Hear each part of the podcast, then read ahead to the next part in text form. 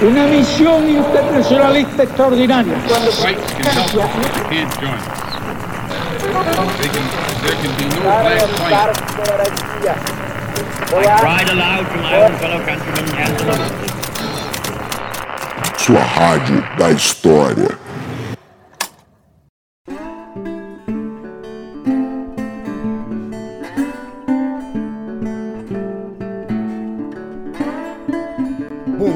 tarde, boa noite, minha gente. Tudo bem com vocês, demônios? É o seguinte, hoje, nesse outro programa, ou nessa outra conversa, ainda não decidi como é que a gente vai chamar disso, eu chamei aqui um grande amigo meu, outro professor aí de vocês, que é o professor Arthur. Arthur, dá um oi pra galera aí, por favor, mano. E aí, gente, tudo bem? Estou aqui, professor de História e Filosofia. Vamos nessa. A nossa ideia aqui hoje é que a gente possa discutir dois temas que são bastante importantes. Temas esses que podem aparecer nos vestibulares de vocês de diversas maneiras. Inclusive, chamar o Arthur aqui né, como alguém da filosofia para ajudar a gente a discutir é justamente para mostrar para vocês como esse é um tema que pode atravessar diversas matérias. A gente quer discutir duas coisas: ócio e trabalho. Aliás, é uma ótima discussão para a gente ter nesse período de quarentena. Afinal de contas, a maior parte de vocês na, tá dentro desse conflito entre o não fazer nada e fazer alguma coisa, entre a própria culpa de não estar fazendo nada ou a necessidade de fazer alguma coisa. Então, a primeira coisa que a gente quer fazer aqui é dar um panorama para vocês sobre o que significam esses conceitos e tentar mostrar para vocês como é que eles foram abordados, como é que esses valores ligados ao ócio, como é que os valores ligados ao trabalho foram percebidos ao longo da história. Fechado? Então, bora lá.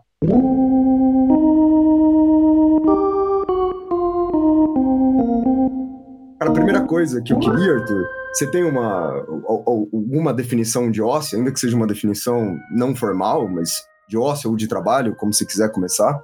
É, então, o ócio, é, como que eu trabalho em sala de aula, eu digo que o ócio é um tempo livre, mas não é um tempo livre qualquer, né? Porque é o que você falou aí no começo. Hoje a gente está com muito tempo livre, tá todo mundo em casa, tranquilo e tal, mas é um tempo livre que a gente está se massacrando um pouco, porque a gente não sabe o que fazer com ele, né? E então eu falo que é um tempo livre para um aprimoramento, um, uma, um aperfeiçoamento da pessoa. Os, acho que os gregos uh, tinham muito essa ideia de que eles devem orientar esse tempo livre que eles têm para conseguir se tornar uma pessoa melhor. E nesse caso é um tempo livre que está diretamente relacionado à questão da, da escravidão, né? e a escravidão que remete ao, uh, ao trabalho. É, e aí a gente entra nesse mérito do que vai significar esse trabalho, né? Porque acho que o trabalho é outra coisa que pode confundir muito a galera. O trabalho, ele, a gente pode partir aqui de um pressuposto bem básico de que o trabalho é aquilo que a gente aplica força, aplica tempo, já que você está usando aí a questão do tempo, para gerar algum tipo de transformação. Acho que o problema desse trabalho, dessa definição que a gente vai lidar aqui dentro dessa conversa de hoje é qual é o efeito dessa transformação, se ela tem uma funcionalidade, se ela tem um aspecto social ou se ela tem um aspecto econômico. Eu queria que a gente começasse pensando numa forma de trabalho um pouco mais desligada à questão econômica, assim, que a gente pensasse num primeiro momento esse trabalho como qualquer, não sei, a gente pode até, sei lá, roubar um pouco ali da física, mas como algo que gera ou desenvolve algum gasto de energia ou algo do tipo. É, o, o trabalho, acho que nesse sentido mais, mais amplo que você está colocando, a gente pode dizer que. É, acho que é um exagero falar transhistórico, né? Mas é um trabalho que praticamente todo ser humano teria que fazer para mera sobrevivência, né? Investir a sua força, a sua energia, potência para conseguir desenvolver algo, né? Mas a partir do momento que a gente começa a colocar esse trabalho como energia física, motora, uh, dentro do tecido social, aí acho que começa a transformar um pouco a concepção para a gente introduzir as descontinuidades. Quer dizer, cada sociedade tem uma forma bem específica de encarar o que, que esse dispêndio de energia, digamos assim. Ah, fechado. Então, acho que se a gente começar ali na antiguidade clássica, né, se a gente começar discutindo é, essa noção de trabalho, essa noção de, de ócio dentro das polis gregas, eu acho que é um bom ponto de partida dentro desse trâmite já de uma aplicação mais social do trabalho. Você tinha falado para mim que você tinha começado a trabalhar com os alunos a questão da, da filosofia, né, ateniense principalmente ali, até o Sócrates mais ou menos. Essa abordagem do ócio para a filosofia grega, ela é fundamental. Como é que você traz esse parâmetro? É fundamental, é fundamental porque isso vem até antes de Atenas, na verdade, quando a gente trabalha os pré-socráticos, é, que seria mais a região da Jônia, do sul da, da Ásia Menor, então cidades como Samos, Éfeso, Mileto.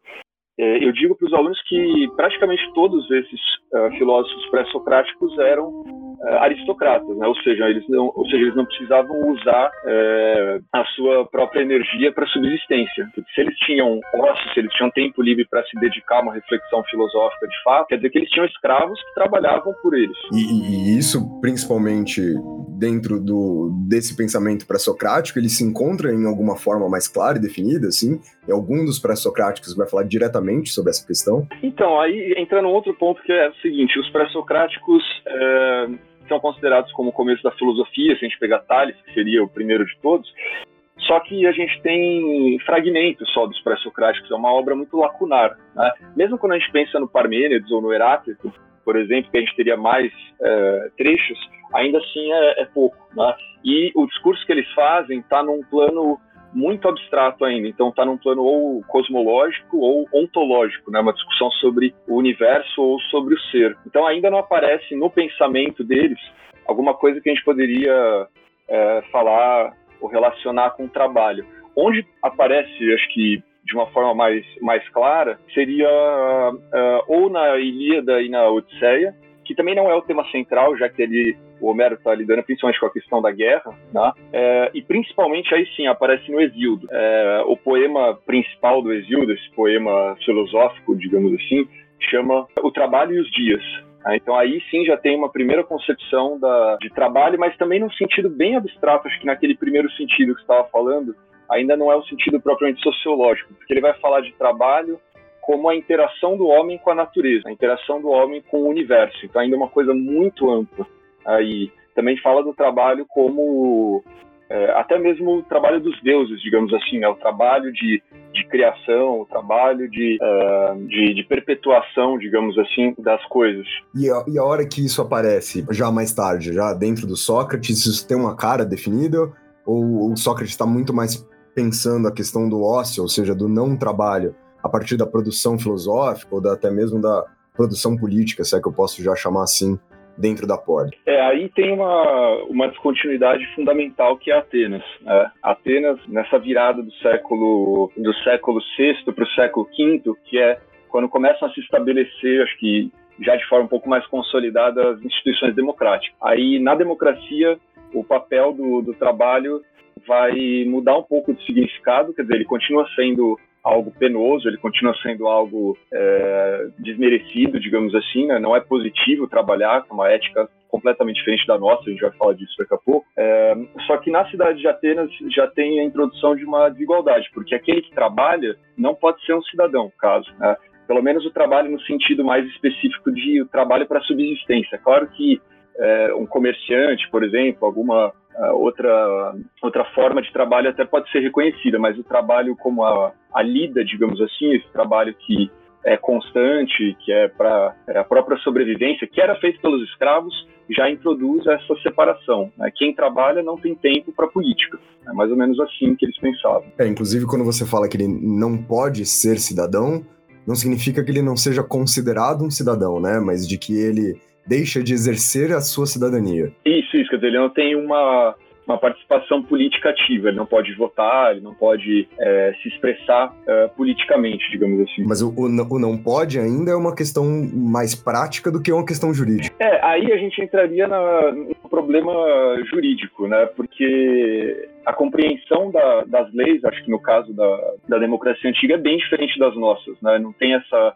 ideia de uma lei é, consolidada e não era nem a própria lei, é o que, você está falando mesmo, não era nem a própria lei que separava uh, cidadãos de não cidadãos, era a própria prática, digamos assim, né? Então, é, no caso dos escravos, por exemplo, né, que, que não podiam ser é, considerados membros ativos da, da comunidade, porque na verdade eles eram mercadorias, eles eram tratados como animais, digamos assim. A, a classificação que os romanos mais tarde vão usar é, são animais que falam. Então eles estão mais próximos dos animais do que dos seres humanos. Né? É... Depois tem o caso das mulheres, que é um pouquinho diferente, tá numa outra categoria, mas que também não tem é, a participação. É, mas é o que você falou, isso acho que é mais uma questão prática do que uma questão instituída juridicamente, como seria para a gente hoje. É, até mesmo porque um, um cidadão. Uh ainda que não fosse um escravo, mas que dependesse do seu próprio trabalho para sua própria existência, ou seja, por exemplo, um cidadão que não tivesse um escravo, ele, ele não tem o tempo, né? Ele não tem a disponibilidade do tempo, a gente já pode entrar na questão do ócio, para que ele pudesse se dedicar ali no debate, na questão da água, na questão do exercício democrático.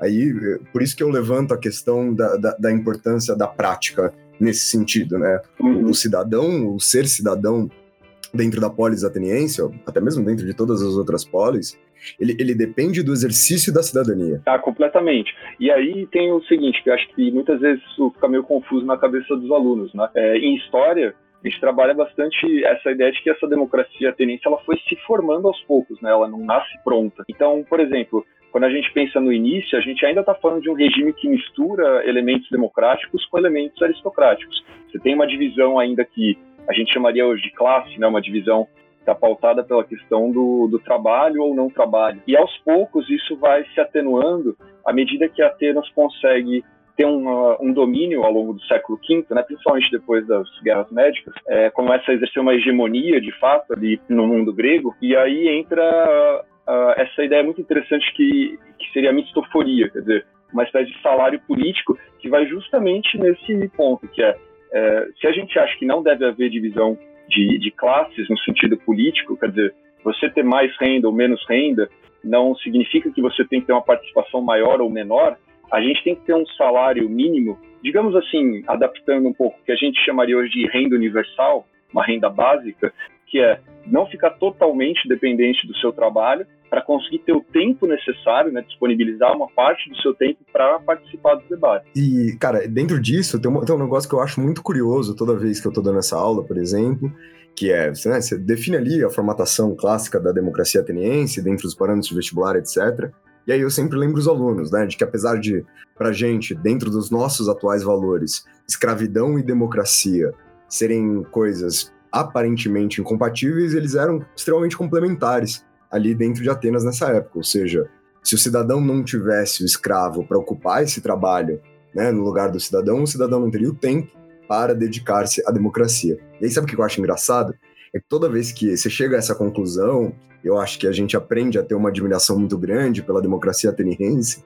A sensação que eu tenho muitas vezes é que os alunos te olham com uma cara de tipo, ah, quer dizer então que o que a gente tem que fazer é voltar para a escravidão, né? Então a única solução atual para nossa democracia é se a gente voltar para a escravidão. E, e, é engraçado porque não, inclusive a gente já solucionou esse problema. É, quando a gente monta uma democracia representativa e principalmente uma democracia que paga salários aos políticos, a gente está retomando uma saída semelhante com essa saída ateniense, né? É, nossa, aí já abre o leque né, de, de é, é muito, muito interessante o que você falou, pelo seguinte, eu estava lembrando que também é uma, acho, uma questão confusa na cabeça dos alunos, né?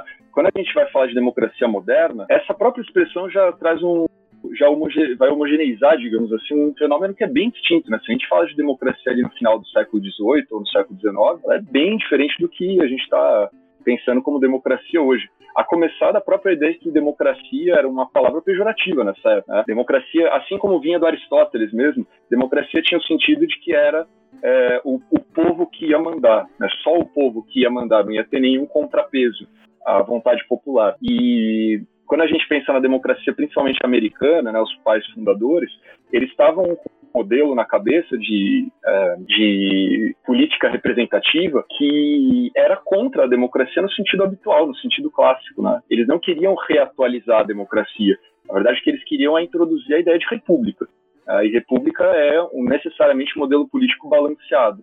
Não é um modelo político que o povo, de fato, tem todo o poder. Ele pode participar, né? mas ele não tem todo o poder. E lembrando que quando essa ideia uh, de representação nasce ali nos Estados Unidos, também a gente está falando de uma sociedade escravista. O Jefferson mesmo pensava que essa democracia americana, ou república, né, melhor dizendo, ela teria que se basear nos pequenos proprietários. Então, ainda essa noção de de conectar a democracia ou cidadania com propriedade estava muito forte ali no século XVIII e XIX. Aí que a gente chega, por exemplo, na questão do voto censitário, né? Por que, que uh, quem não tinha uma renda mínima não poderia votar, não poderia participar da política? O argumento clássico ali no século XIX dos liberais era esse: quer dizer, se você não tem uma renda mínima, primeiro, você vai se tornar uma pessoa corrupta, porque você vai precisar uh, corromper o erário, corromper uh, o dinheiro público, digamos assim, para se locupletar. E segundo, se você não tem uma renda mínima, você não tem o tempo de se dedicar para os assuntos que a política exige. Então você vai ser uma pessoa mal preparada. Não, faz todo sentido, né? É, eu acho que essa comparação que você fez, principalmente esse lembrete de que quando a gente pensa na democracia moderna, vai para usar essa mesma palavra, a gente não está nem pensando exatamente no nosso atual modelo, mas uma coisa que nasce muito antes e que de fato tem divergências para caralho até hoje, é, isso vira uma discussão muito fundamental. Agora, para a gente voltar aqui para a questão da antiguidade, para a gente voltar para Atenas, para a gente voltar para as polis gregas, a noção de trabalho aqui, Arthur, ela também é uma noção muito diferenciada, né? É uma noção que também foge por completo a noção de trabalho ligada ao trabalho intelectual, ao trabalho racional. A gente está aqui basicamente se referindo a esse trabalho como um trabalho manual.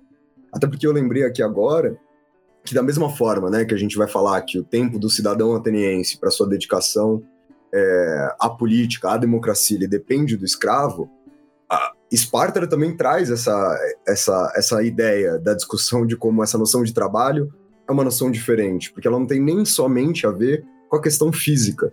Então aqui eu, eu queria que a gente ajudasse a separar a ideia de um trabalho manual, ou seja, daquilo que eu sou capaz de produzir com as mãos, de um trabalho físico porque a elite de Esparta ela exerce um trabalho físico, né? A dedicação ao corpo, a dedicação ao militarismo, ele obviamente depende do nosso corpo, obviamente isso depende do nosso físico. Mas isso não é a sensação, ou melhor, né? Isso não é a definição de trabalho que eles estão trazendo ali naquele momento.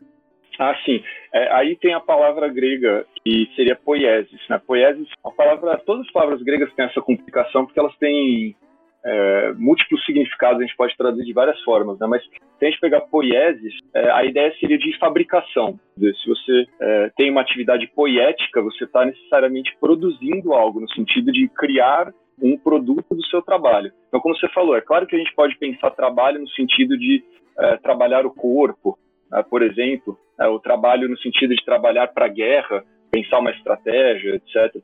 Mas o, o sentido mais específico é, de trabalho seria essa criação de um resultado final, de uma mercadoria, como a gente diria hoje.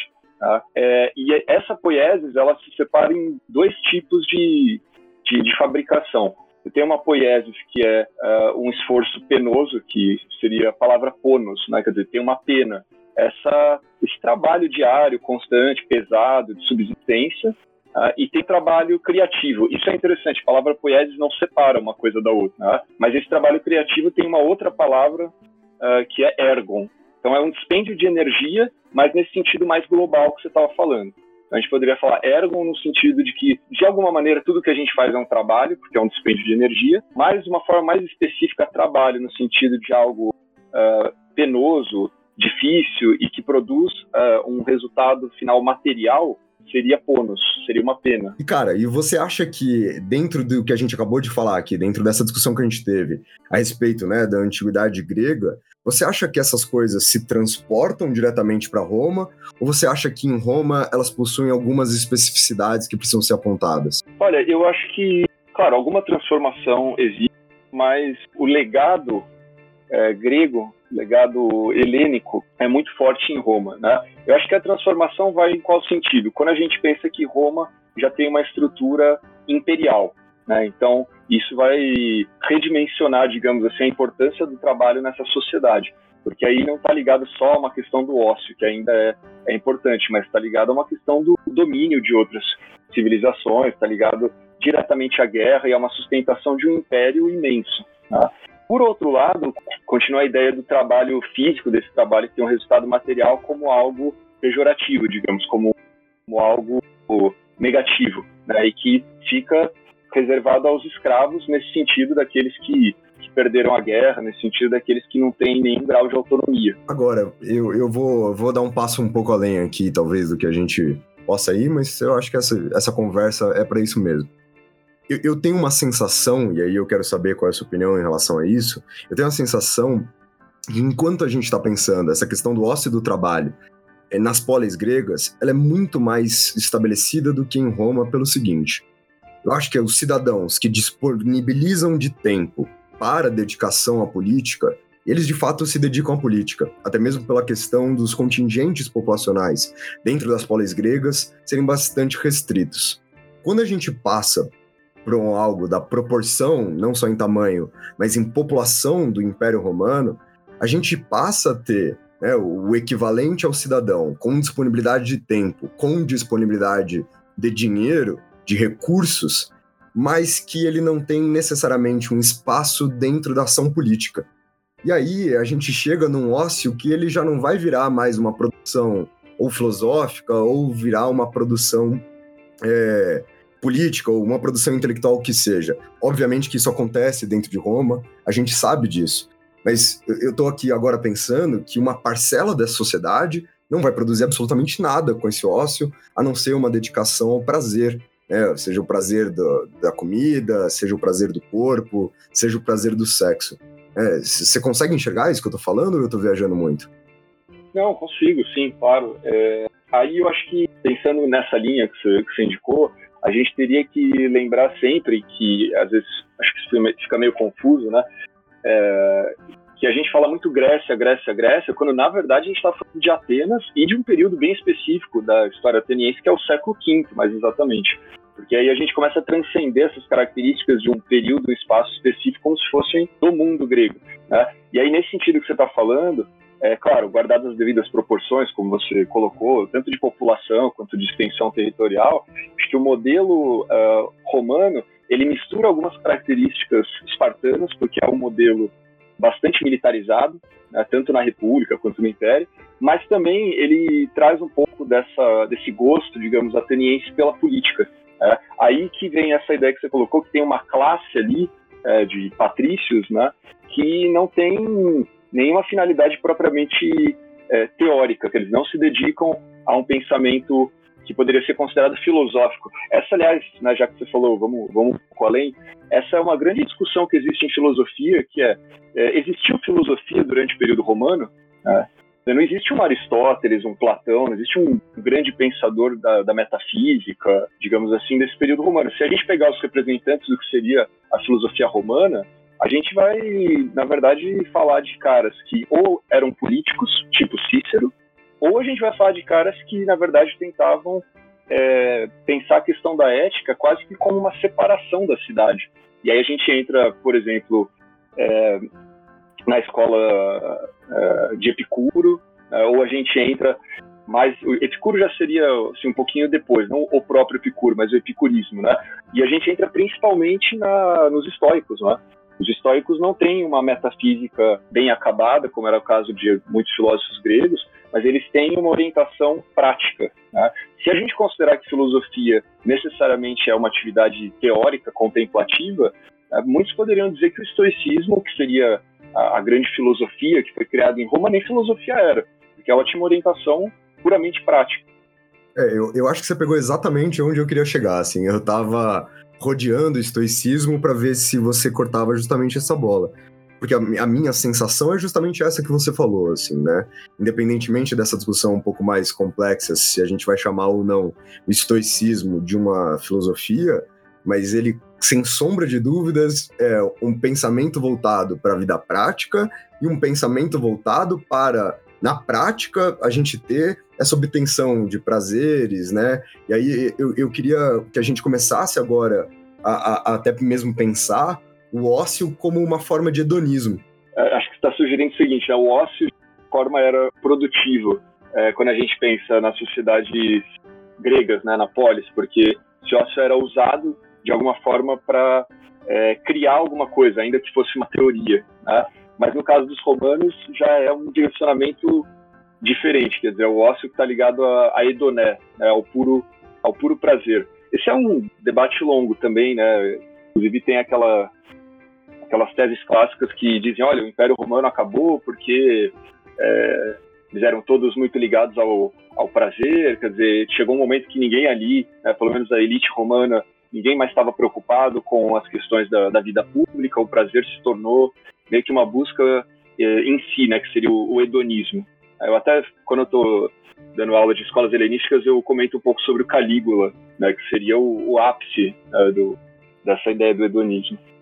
É engraçado porque talvez essa concepção do, do final do Império Romano ela esteja dizendo mais pra gente sobre aqueles que estão escrevendo essa história do que sobre os próprios romanos, né? Me parece uma, uma clássica avaliação da, dos valores romanos a partir de uma perspectiva muito mais industrial, a partir de uma perspectiva muito mais atrelada aos nossos valores de tempo e trabalho. Não, sem dúvida, sem dúvida. E uma perspectiva, acho que marcada é, fortemente pelo cristianismo também, né? Quer dizer, olha, esses caras, uh, eles estavam dedicados à luxúria, à gula, quer dizer, eles eram pecadores, né? Então o império tinha que cair, digamos assim. Porra, perfeito, então, cara.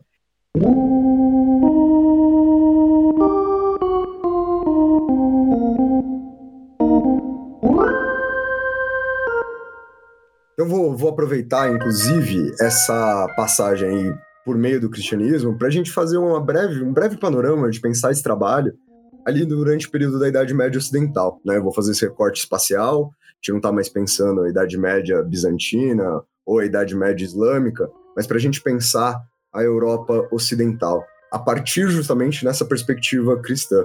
Eu, eu diria que aqui pensando, né, sem nenhuma pretensão um pouco mais profunda, que é talvez o período onde seja mais nebuloso essa definição que a gente está tentando dar de trabalho. Que num primeiro momento a gente olharia para a Idade Média, apontaria o dedo né, para a condição de servo, para o camponês e falaria que ali está o trabalho. Mas, né, a partir de, principalmente das justificativas religiosas, da, das divisões sociais, da noção da sociedade de ordens medieval, né, será que a gente não pode falar que a dedicação a Deus né, não compõe um trabalho? E aí a gente também pensaria em toda a questão né, das ordens monásticas, na coisa da dedicação ao trabalho, da disciplina monástica, como isso é fundamental, e até mesmo para a nobreza. Né? Afinal de contas, essa nobreza medieval, é, é, ela emprega um serviço, claro, social, atrelado à guerra, atrelado à defesa, atrelado à proteção. É, aí, Rafinha, eu, eu ia jogar um negócio mais para frente, mas eu acho que você também já tocou um pouco no assunto, né? É, o que, é trabalho sem mercado? Acho que isso é uma coisa para a gente não faz muito sentido isso, né? Como que eu vou trabalhar se eu não estou trabalhando para colocar o meu produto ou o meu serviço para ser vendido nesse, nessa instituição, digamos, que é o mercado, né? É, e aí eu estou falando isso porque quando a gente pensa em, em Idade Média, acho que principalmente alta Idade Média, porque depois começam a surgir os burgos, né? Você está falando de uma sociedade que o trabalho tem um sentido puramente privado, né? Pelo menos no primeiro momento, né? pelo menos a alta idade média, ele tem um sentido que é subsistência, ponto. E na verdade até a produtividade desse trabalho é baixíssima, né? Não, mal dá para sustentar mesmo a, as próprias pessoas que compunham o feudo. Tá? É, e nesse sentido específico, eu acho que não não está muito desviando do que seria a antiguidade, né? Até a Hannah Arendt fala sobre isso. É, durante todo o período antigo e medieval, o que se tem ainda é uma concepção privada de trabalho. O trabalho faz parte do oikos. Né? Oikos é o quê? Oikos é o ambiente familiar, é o ambiente privado. O trabalho não tem um sentido social, digamos, ele não tem um sentido público. É um trabalho no mercado, porque essa ideia de mercado como lugar que as pessoas se juntam uh, não existe ainda. Então, essa noção de trabalho está muito ligada, na verdade, ao capitalismo. Aí uh, a gente só pode começar a pensar isso de fato a partir da, da modernidade. Então, eu estou totalmente de acordo com você quando você fala, olha, trabalho nesse sentido autônomo não existe na Idade Média, aí seja alta ou seja baixa. Tudo que existe na Idade Média está submetido a uma formação uh, simbólica que é religiosa. O trabalho só pode existir, digamos assim, se ele tem um significado religioso. Não, perfeito, cara, perfeito. E aí eu acho que a gente pode, então, né, passar um pouco mais rápido por cima da Idade Média, justamente porque a gente ia ficar discutindo aqui três dias sobre essa questão, e a gente ia atrelar já a questão da Idade Moderna.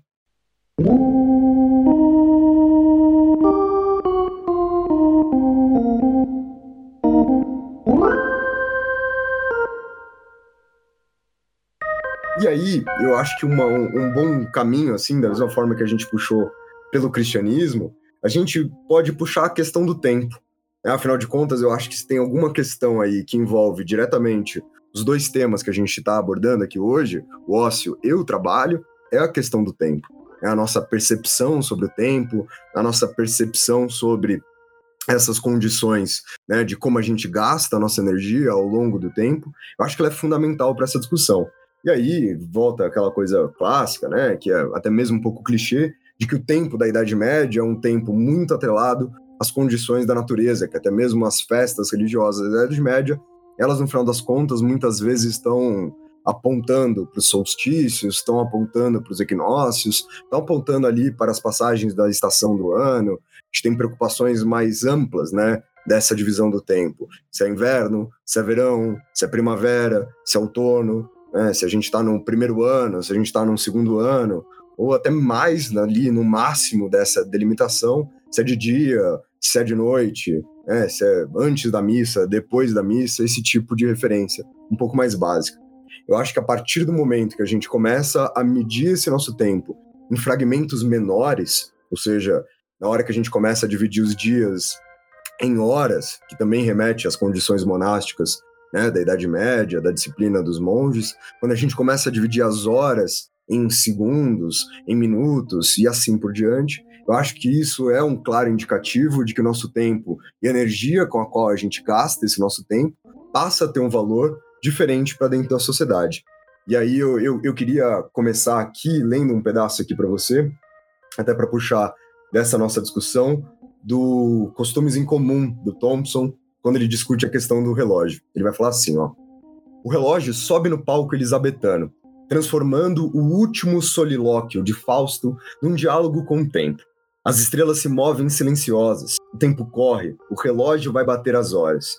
Tempo sideral, presente desde o início da literatura, com um único passo, abandonou o céu para entrar nos lares. A mortalidade e o amor são sentidos de modo mais pungente, quando o progresso vagaroso do ponteiro em movimento cruza o mostrador. Quando se usa o relógio ao redor do pescoço, ele fica próximo às, às batidas menos regulares do coração.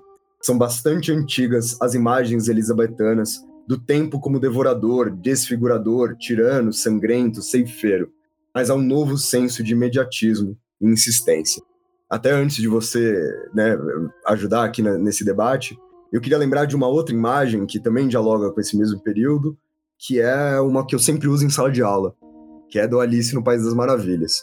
É, tem, um, no, logo no começo ali, quando Alice se depara com o coelho, o coelho está vestido um, um colete, né, um colete de trabalho, lá burguês, ele tira um relógio do bolso e ele fala que ele está atrasado. É, e é engraçado que a Alice se impressiona mais com o fato do coelho estar tá de colete do que do fato de um animal estar tá preocupado com a medição do tempo. Né? Que é, acho que é, é essa contradição que ajuda a gente a entender essa passagem do tempo e do trabalho da Idade Média para a Idade Moderna, quando a gente vai começar a discutir a industrialização. Não, ótimo, excelente. Não, o Thompson sempre é maravilhoso, né, o jeito que escreve. Olha, Rafinha, sobre isso que você falou,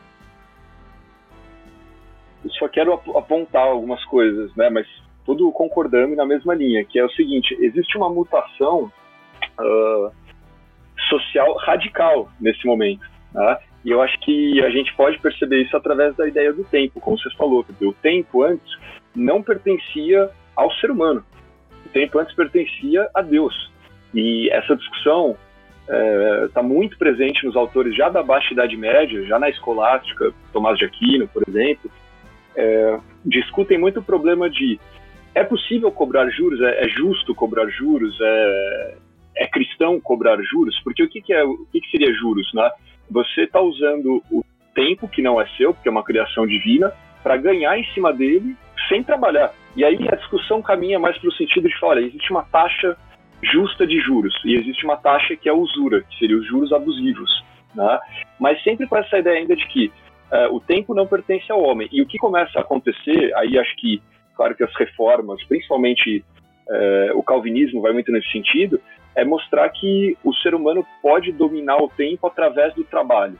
digamos, que, que eu acho que o que você estava falando vai bem nessa, nessa linha. Nesse sentido, começa a acontecer o quê? O tempo que antes era regulado pela igreja, quer dizer, as cidades tinham um relógio, que era igreja. E as cidades do interior, às vezes, ainda uh, tem muito isso. As pessoas se reúnem na praça principal, tem a igreja que tem o relógio. Tá?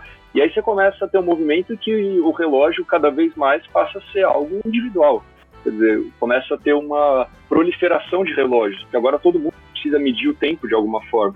E uma apropriação humana e capitalista né, desse tempo. E aí essa ideia de que o capitalismo vai sempre desnaturalizar os processos, digamos assim, né? Porque você falou, olha, o tempo antes era natural. Quer dizer, você trabalhou ali na colheita, ok, não tem mais sol, você vai lá e dorme, não tem o que fazer. Né? Agora não, por exemplo, você tem tecnologias que conseguem alongar uh, o tempo, conseguem domar o tempo e colocar esse tempo num lugar que está além da natureza. Dizer, o tempo do ser humano agora, bom, aí já expandindo muito, mas se a gente chegar hoje é 24 horas, né? Se você quiser, você fica 24 horas trabalhando. Não, perfeito, perfeito. E eu acho que muito do que a gente está passando agora, nesse momento, ainda se relaciona diretamente com isso, né? É, é engraçado como a gente está vivendo um período de pandemia, um, um, um grande problema de saúde pública, possíveis problemas econômicos, e aí você vê constantemente ali na internet coisas do tipo 10 dicas para você se manter produtivo, né? Como se se essa produção desse tempo, que aparentemente a gente está ocioso, e obviamente a gente não está, até mesmo porque eu e você estamos aqui nesse exato momento trabalhando, em algum sentido, como a gente confunde por completo essas coisas, até mesmo talvez num consumo do tempo ligado à diversão. É, e se a gente pensar no século XVIII, se a gente pensar no século XIX, se a gente pensar principalmente ali no Sivchenko, no loop da montanha russa, como de alguma maneira o capitalismo vai inclusive consumir o nosso ócio, que ele já deixa de ter aquele significado da antiguidade, ele já não é mais um ócio produtivo, mas ele tem que ser um ócio diretamente atrelado a um prazer que a gente consome com esse tempo que a gente não está trabalhando. Sim, totalmente. E aí eu tem, tem dois pontos que eu, que eu queria levantar, que é o seguinte. Primeiro, tinha um aluno que ficou tempo conversando comigo tal, que basicamente ele era um liberal e ele queria me convencer que o liberalismo estava certo, né? E aí, bom, todas as nossas conversas foram andando e até que eu percebi que ele tinha uma concepção completamente ahistórica do ser humano. A gente chega um pouco nessa ideia do homo econômicos, quer dizer, ele pensava que o ser humano, em qualquer período histórico, era sempre o mesmo. O ser humano pensava em como usar bem o seu tempo para produzir, para lucrar. E você vê, essa concepção de temporalidade ela é totalmente nossa. Né? Não tem como a gente projetar isso no, no passado. E é isso que eu falo para os alunos em aula, né? É, se eu virar para você e disser assim, ó, não existia computador no século XII, você vai falar, ah, coisa óbvia, claro que não, não existia, um anacronismo material, digamos assim. Agora, se eu disser para você, é, não existia é, trabalho no século XII, é, pelo menos na concepção que a gente tem de trabalho, ou não existia tempo no século XII, pelo menos na concepção que a gente tem, aí já buga o aluno. Né? Porque ele fala, ué, como assim não existia trabalho? Como assim não existia mercado? É, a gente tende a pensar, acho que muitos alunos pensam numa continuidade absoluta, né? Ah, o trabalho sempre existiu, tempo sempre foi da mesma forma, né? tudo sempre foi né, da mesma maneira. E aí fica difícil pensar a história, porque a gente tem que tentar enxergar justamente as diferenças sociais. Isso quando não o aluno entende que uma vez que a gente pode definir trabalho, ele, esse mesmo tema, ele ou no máximo se desenvolve, mas que ele não pode ser brutalmente interrompido e retomado muito tempo mais tarde, um, dois, três, cinco, sete séculos mais tarde, né?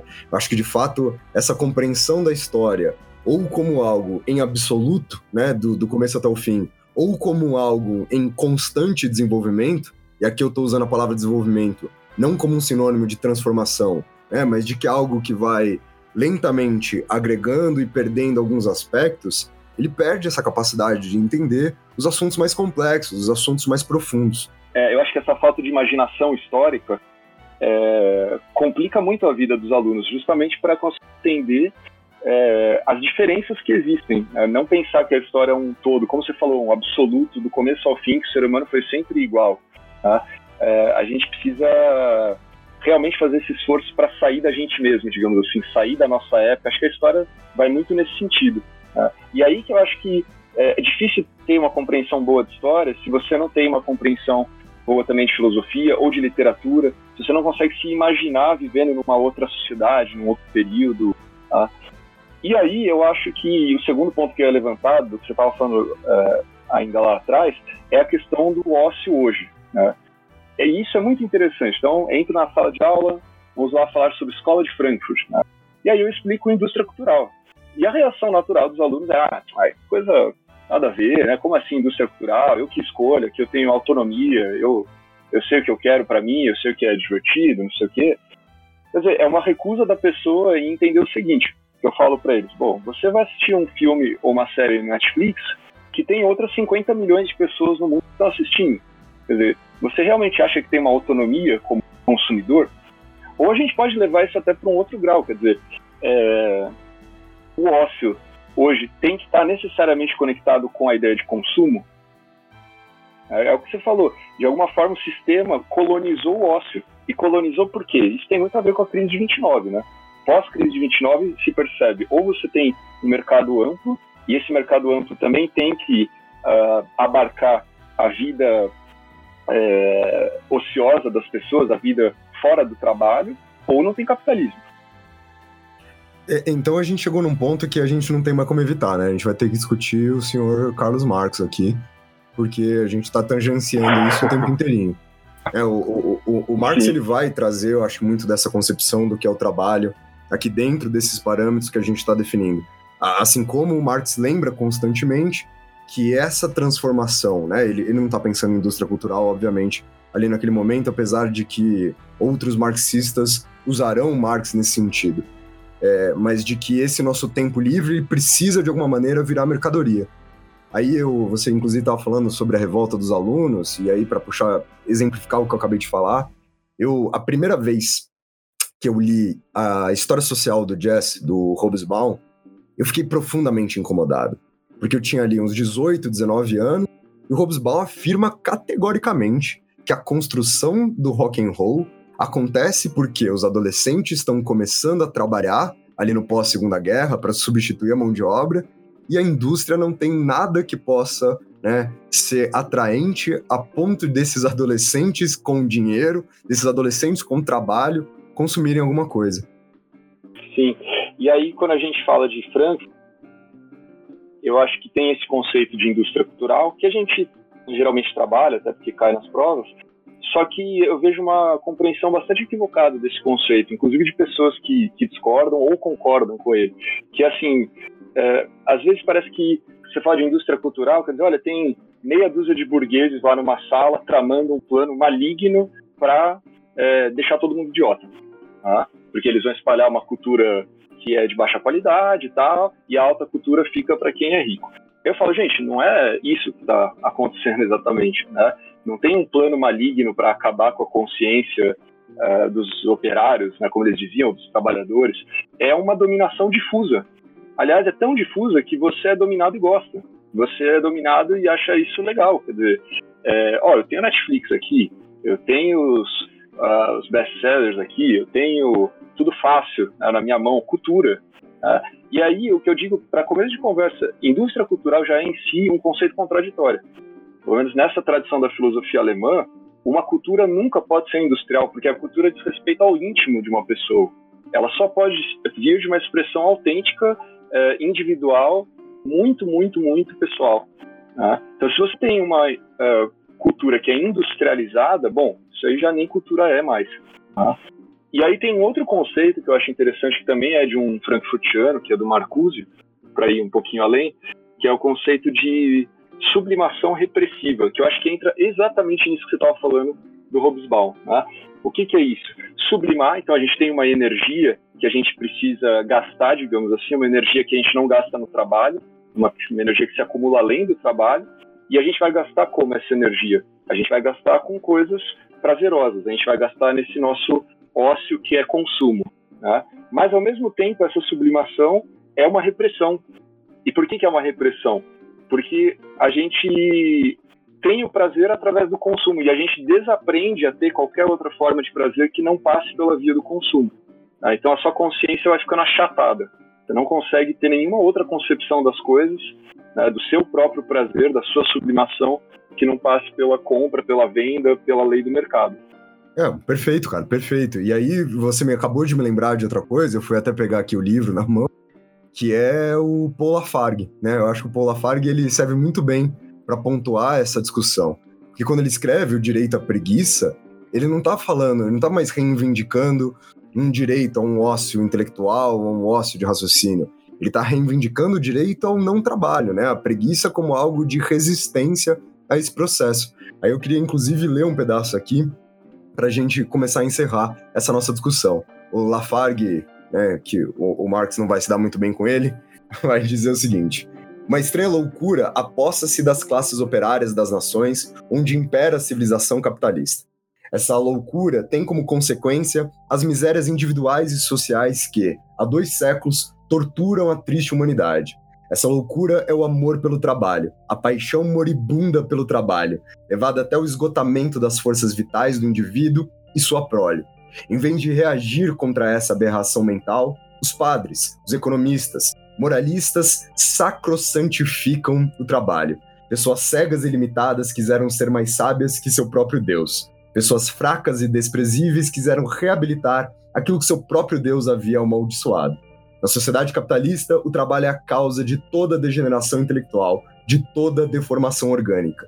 Disso resulta que à noite chegam às suas casas, oprimidos pela necessidade de dormir, e no dia seguinte saem antes de terem repousado completamente para se apresentar na fábrica na hora da abertura. Trabalhem, trabalhem, proletários, para fazer crescer a riqueza social e as suas misérias individuais. Trabalhem, trabalhem, para que, tornando-se mais pobres, tenham mais motivos para trabalhar e para ser miseráveis.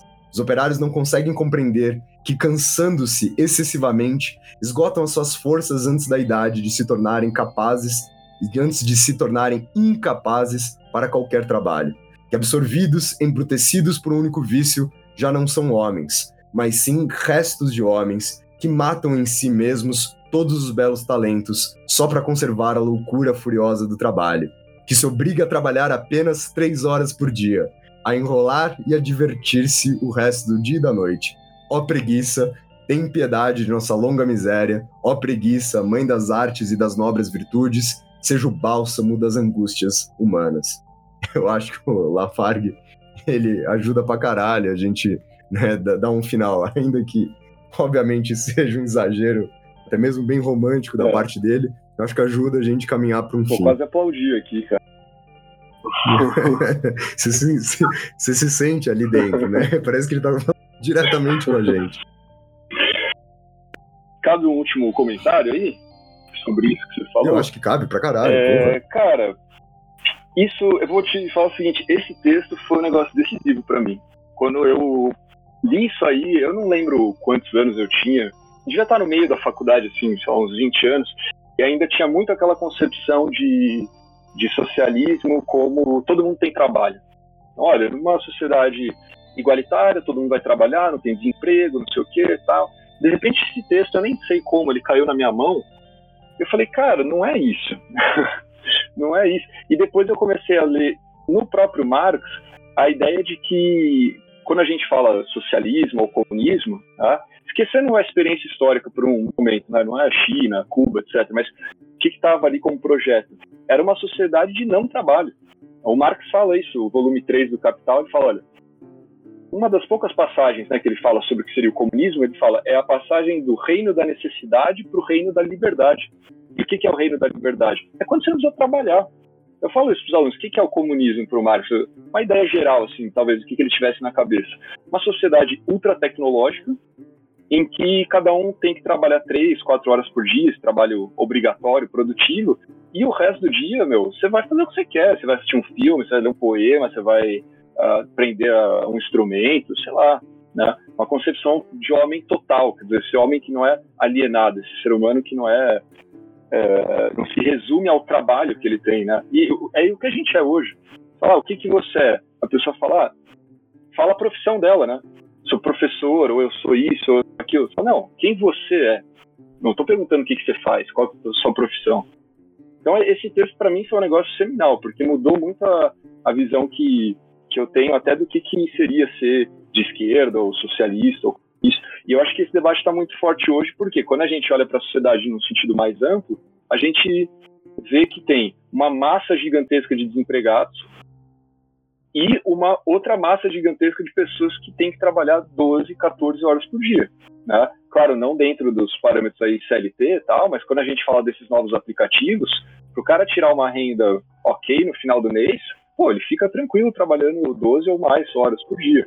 Né? Então, é uma sociedade completamente irracional nesse sentido. A, divi a divisão do trabalho, a, a, distribuição do tempo de trabalho é completamente é, contraditória. Inclusive os valores que as diferentes formas de trabalho elas possuem, né? Porque no final das contas, se tem algum ponto em comum entre todos esses espaços em que a gente atravessou aqui rapidamente, é a questão de um desprezo total e absoluto àqueles que realizam os trabalhos manuais.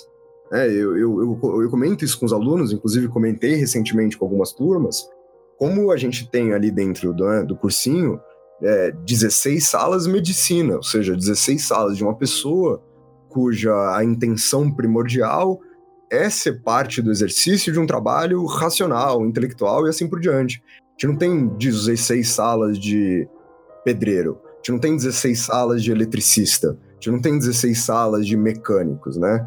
Como é, é, essas condições do trabalho manual, elas aparecem ali com uma força muito grande de desprezo lá na antiguidade, em alguns sentidos elas permaneceram aqui de uma forma bastante presente, né? Inclusive se a gente fizer uma referência mais clara ao Brasil, porque né, desde lá do século XVI, inclusive esse era o contexto no qual eu estava discutindo isso com os alunos, quando se define lá quem podem votar nas câmaras municipais do território colonial, eles vão falar que os homens bons são aqueles que nunca realizaram, nem que seus ancestrais tenham realizado os trabalhos manuais.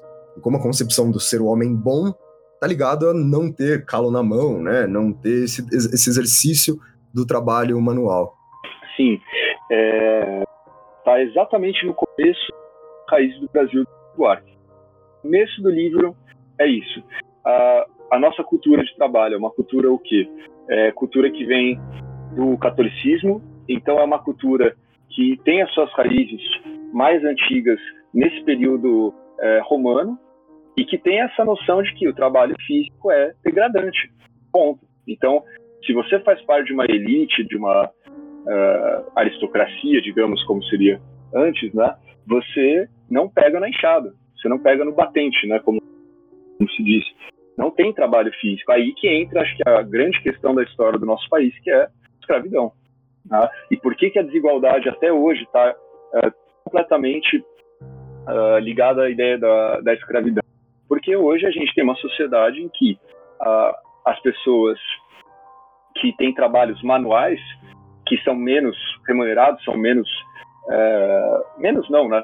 Tem uma remuneração ruim, ou que tem uma, uma apreciação negativa, são pessoas negras, na sua maioria.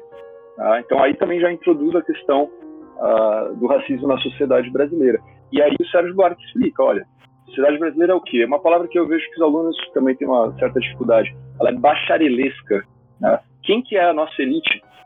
Se você pegar ali desde o século XIX, vai para falar da independência até hoje, a maioria dos nossos presidentes, a maioria dos nossos congressistas estudaram em escolas de direito.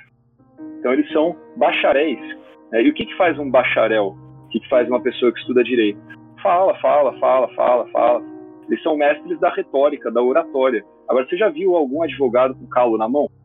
É, é, acho que essa é uma questão muito forte, né? Inclusive, não, não só no advogado, para a gente não pautar aqui numa profissão que socialmente né, tem ali uma valorização muito maior, mas mesmo eu e você, né? A gente tá talvez ali no, na base dos trabalhos intelectuais, na base não no sentido de que a gente é formador deles somente, mas na base inclusive num sentido pejorativo, a gente é entre os trabalhos intelectuais, né? Eu tô falando a gente na condição de professor, aquele que provavelmente é o menos valorizado, e nem assim a gente tem o calo na mão, né? E aí é, é engraçado como nem sempre é só uma questão de dinheiro.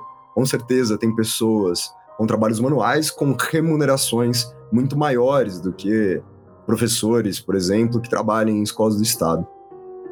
Sim, sim, mas ao mesmo tempo você imaginar um professor que dê 35, 40 aulas por semana. Tá? É, é, muito interessante como também no capitalismo, mesmo esse trabalho intelectual, ele se torna homogêneo e de alguma forma, por mais que você tenha uma diferença simbólica, né, quer dizer, olha, ter um trabalho intelectual é mais bem visto, digamos assim, ele começa também a sua maneira a se transformar num trabalho repetitivo, alienante, porque eu acho que você já deve ter passado muito por isso, né? Às vezes chega um aluno e fala, ah, porque deve ser legal ser professor, você fica lendo, preparando aula, dando aula, né? Um negócio assim, pura diversão, intelectual, legal, não sei o quê. Aí você fala, não, cara. Eu, ser professor é o quê? É passar 40 lousas iguais, é falar 40 vezes a mesma coisa, é preparar aula, isso toma um tempo enorme. Não que a gente não goste do que a gente faz, né? não é isso. Eu acho que a gente ama até, porque senão não faria, mas, é, mas ao mesmo tempo, ser intelectual não quer dizer que seja necessariamente agradável ou que seja necessariamente simples de, de ser feito nas condições atuais, porque o que a gente faz é muito diferente do que o Platão fazia ou que o Aristóteles fazia. Tá? A gente não está falando de uma pessoa que vai lá e dá uma aula por semana, duas, três aulas por semana. A gente está falando de um trabalho intelectual que se proletarizou, digamos assim. Acho perfeito, mano. Eu acho que deu para entender como são dois conceitos, e talvez um terceiro, né? Eu acho que a questão do tempo aí, ela contribui diretamente tanto na discussão sobre o ócio, quanto na discussão sobre o trabalho. E eu acho que deu para entender como essas duas ideias, elas se relacionaram de formas bastante distintas ali em relação ao tempo. Óbvio que a gente também poderia ter entrado no mérito em como elas se diferenciaram em relação ao espaço. A gente também tem essa mania de tratar a história como se ela fosse única em todas as geografias possíveis, né? Da, da, da, região ali ocupada pelos seres humanos. Eu acho que isso pode ajudar bastante os alunos. Eu queria agradecer você, Arthur. Valeu, cara. Muito obrigado pela conversa. Foi bom, como sempre. Valeu, Rafinha. E só acho que, para fechar a última, é, moral da história: tempo não é dinheiro, né? Tempo é vida. E às vezes a gente trabalha para conseguir ter o dinheiro para ter tempo. Né? É isso. Mas é isso, velho. Valeu. Obrigado pela conversa aí, gostei pra caramba. Eu que agradeço, mano. Falou aí. Um abraço quando a gente puder dar um abraço. Verdade, falou, abraço.